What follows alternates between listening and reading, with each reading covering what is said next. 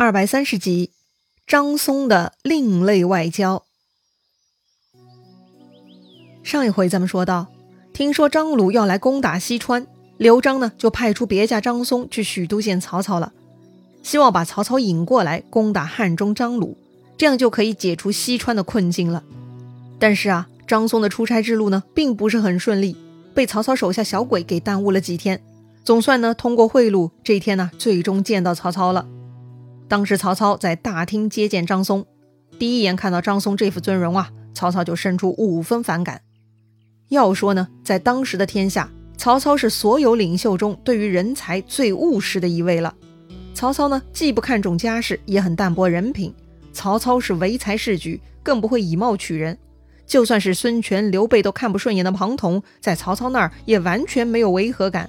曹操对人才的外貌容忍度那是最大的了。可是，即便如此，曹操看到这个猥琐的张松呢，居然也是先入为主啊，不知不觉带着偏见看待他了。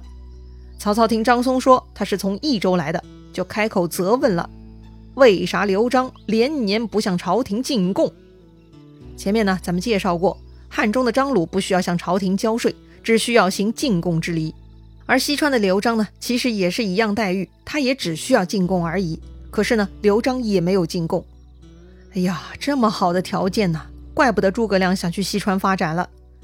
张松呢，面对曹操责问，他并不胆怯，他理直气壮地回答说：“呀，那是因为路途艰难，贼寇猖狂，所以没办法进贡。大家都知道啊，蜀道难呐，这个理由呢，算是挺符合逻辑的。但是贼寇猖狂这话呢，曹操听了不高兴了。曹操说自己啊，已经扫清中原，哪里有什么盗贼。”一般人在这个时候啊，肯定不敢再坚持说盗贼的问题了。但张松不同啊，他是带着西川地图来的。其实呢，他还有别的企图。因此啊，他没有顺着曹操说话，而是反驳曹操，说呀，南有孙权，北有张鲁，西有刘备，这些军阀就算势力最小的，也拥兵十几万，哪里来的什么天下太平嘛？张松这么说呀，目的就是为了激发曹操的好奇。你一个西川小人马，凭什么敢反驳老子？只要曹操发问呢，张松就可以拿出他的地图来说事儿了。可是张松的如意算盘打错了，曹操并没有好奇，也没有要跟他继续打嘴仗的斗志。曹操呢，根本不想浪费时间跟这个猥琐聒噪的家伙多啰嗦了。曹操呢，直接起身拂袖而去，留下一个张松在堂下傻乎乎的愣在那儿。哎，这个场景其实很好理解啊。有的人呢，故意说一些让你听着不顺耳的话，目的就是为了激发你跟他辩论，然后呢，一步一步他就可以抛出自己的观点来打动你。所以呢，惹你不开心不是他的真正目的，只是他的沟通手段而已。要说呢，这种方法不是百试百灵的，还要看运用的场景、双方的关系、沟通的主题，甚至当时的情绪和被沟通者的性格等等等等。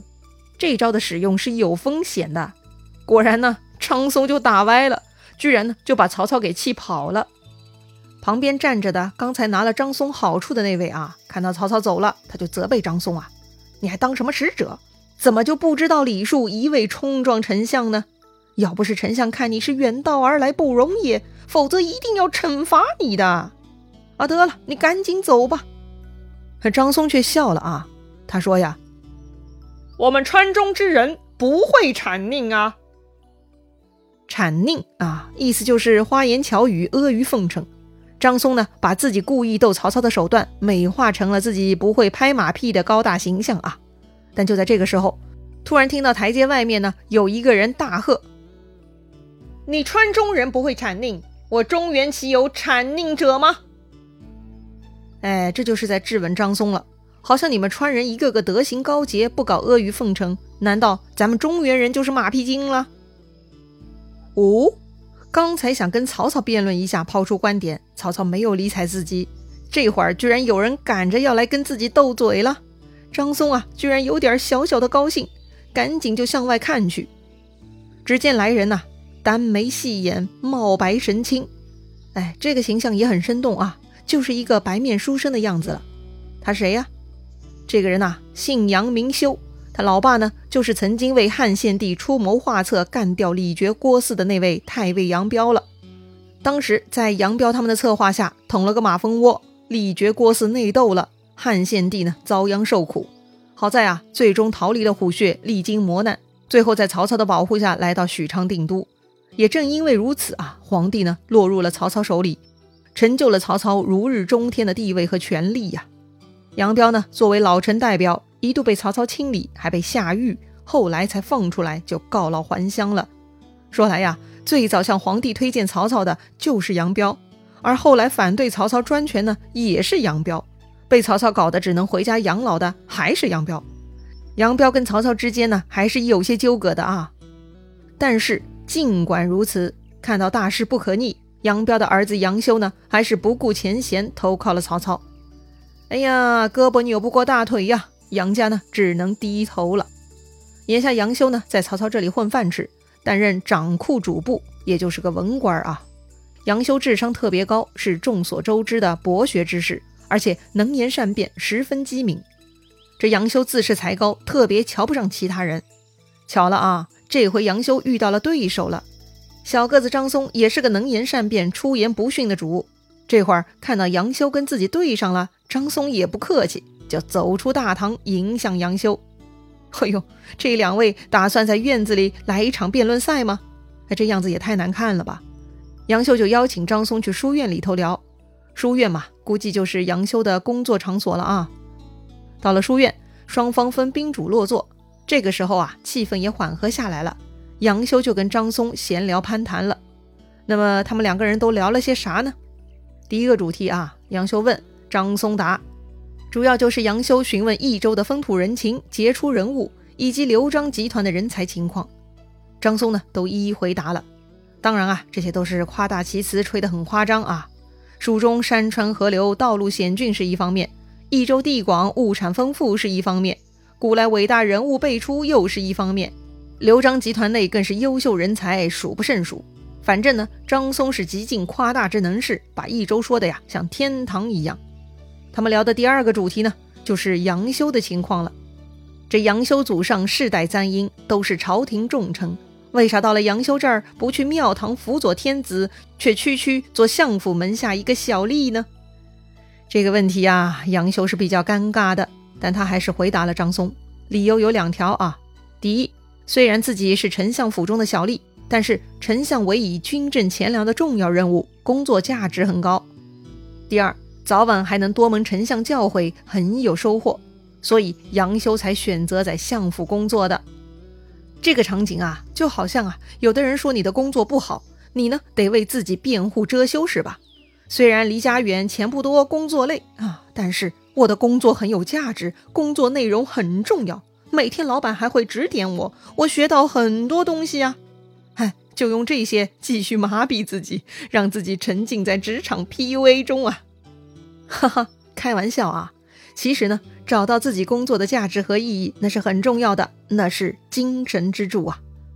但是张松毫不留情，他直接贬低曹操，说曹操呀，文的不懂孔孟之道，武的不通孙吴之机，他就是搞强权霸权，怎么能给你教诲，给你启发呢？哎呀，要说曹操儒学水平低，哎，或许也有些道理啊。但是军事方面，连诸葛亮都说曹操精通兵法，张松却说曹操不懂孙吴兵法机要，显然是在为自己刚刚被曹操看不上而出口恶气呢。看张松如此看不上自己的主公，杨修呢也不太舒服了。于是啊，他拿出一本曹操的新作品，名叫《孟德新书》啊，把这本书拿给张松看。这本书呢，主要记载了曹操对兵法的心得体会，一共十三篇。是按照《孙子兵法》的十三篇格式写的。杨修觉得曹操这本兵书写得很好，很是佩服。张松呢，从头到尾看了一遍，然后一阵大笑，说：“曹操这就是抄袭剽窃呀，什么新作嘛？哎，这本书啊，在咱们蜀中人人都知道啊，连三尺小童都背得出来。明明就是战国时期无名氏做的，这曹丞相怎么也好意思说是自己写的呢？”哎呀，真的是让人笑掉大牙呀！为了证明自己没有撒谎，这张松啊，还真的把这本《孟德新语》从头到尾给背了一遍。啊，真的是曹操剽窃古人吗？嘿，当然不是了。刚才杨修拿出来给张松看书，这张松呢已经默默记住了，这会儿啊自己给背出来了而已。杨修也不是傻子呀，他已经看出张松对曹操的不满意了，对曹操的评价是很不公正的，自然啊他也不会相信张松说曹操剽窃的话。只不过呢，杨修对张松过目不忘的能力是在佩服啊。于是杨修就让张松回去，说自己啊会帮张松再去禀明丞相，给张松呢再争取一次与丞相沟通的机会。嗯，说到这儿呢，我们也可以看到杨修的一个好品质啊，他还是积极在为曹操做事，花费自己的时间帮助曹操鉴别人才，确认张松肚子里有货呢，杨修就去报告曹操了。杨修劝曹操啊。当年那么过分的祢衡，您都容忍了。这张松比祢衡收敛多了，您咋就不能接纳呢？曹操呢，还是不爽。哼，这祢衡文章盖世，所以我不忍心杀他。但这张松又有何能耐？凭什么我要容纳他？张松有何能耐呢？张松啊，过目不忘啊。于是杨修就说了张松看书之事啊。他看了《孟德新语》，过目不忘，看一遍就背出来了。不过呢，他还说这书是战国时期无名氏所作，蜀中小儿都能熟记。好，居然还有这种事情！曹操越想越不对，他不太相信张松过目不忘，而是在怀疑真的有古人写了类似的书。于是啊，曹操一激动就下令扯碎自己的书给烧了。哎呀，这可惜了啊！这曹操的宝贵军事经验总结呢，就被这个张松给搅黄了。后人呢，也没有机会再领略曹操的军事风采了。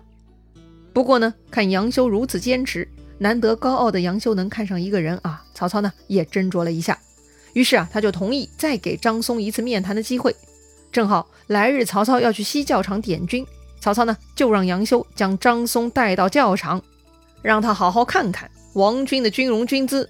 回头呢，好让他回去传话，说曹操啊，马上要下江南，然后就要去西川了。好吧，虽然曹操这次准备扬军威，但不管怎么说，也算是同意再见张松了。那么第二次的会面情况会如何呢？张松能完成任务，达成自己的目的吗？咱们下回再聊。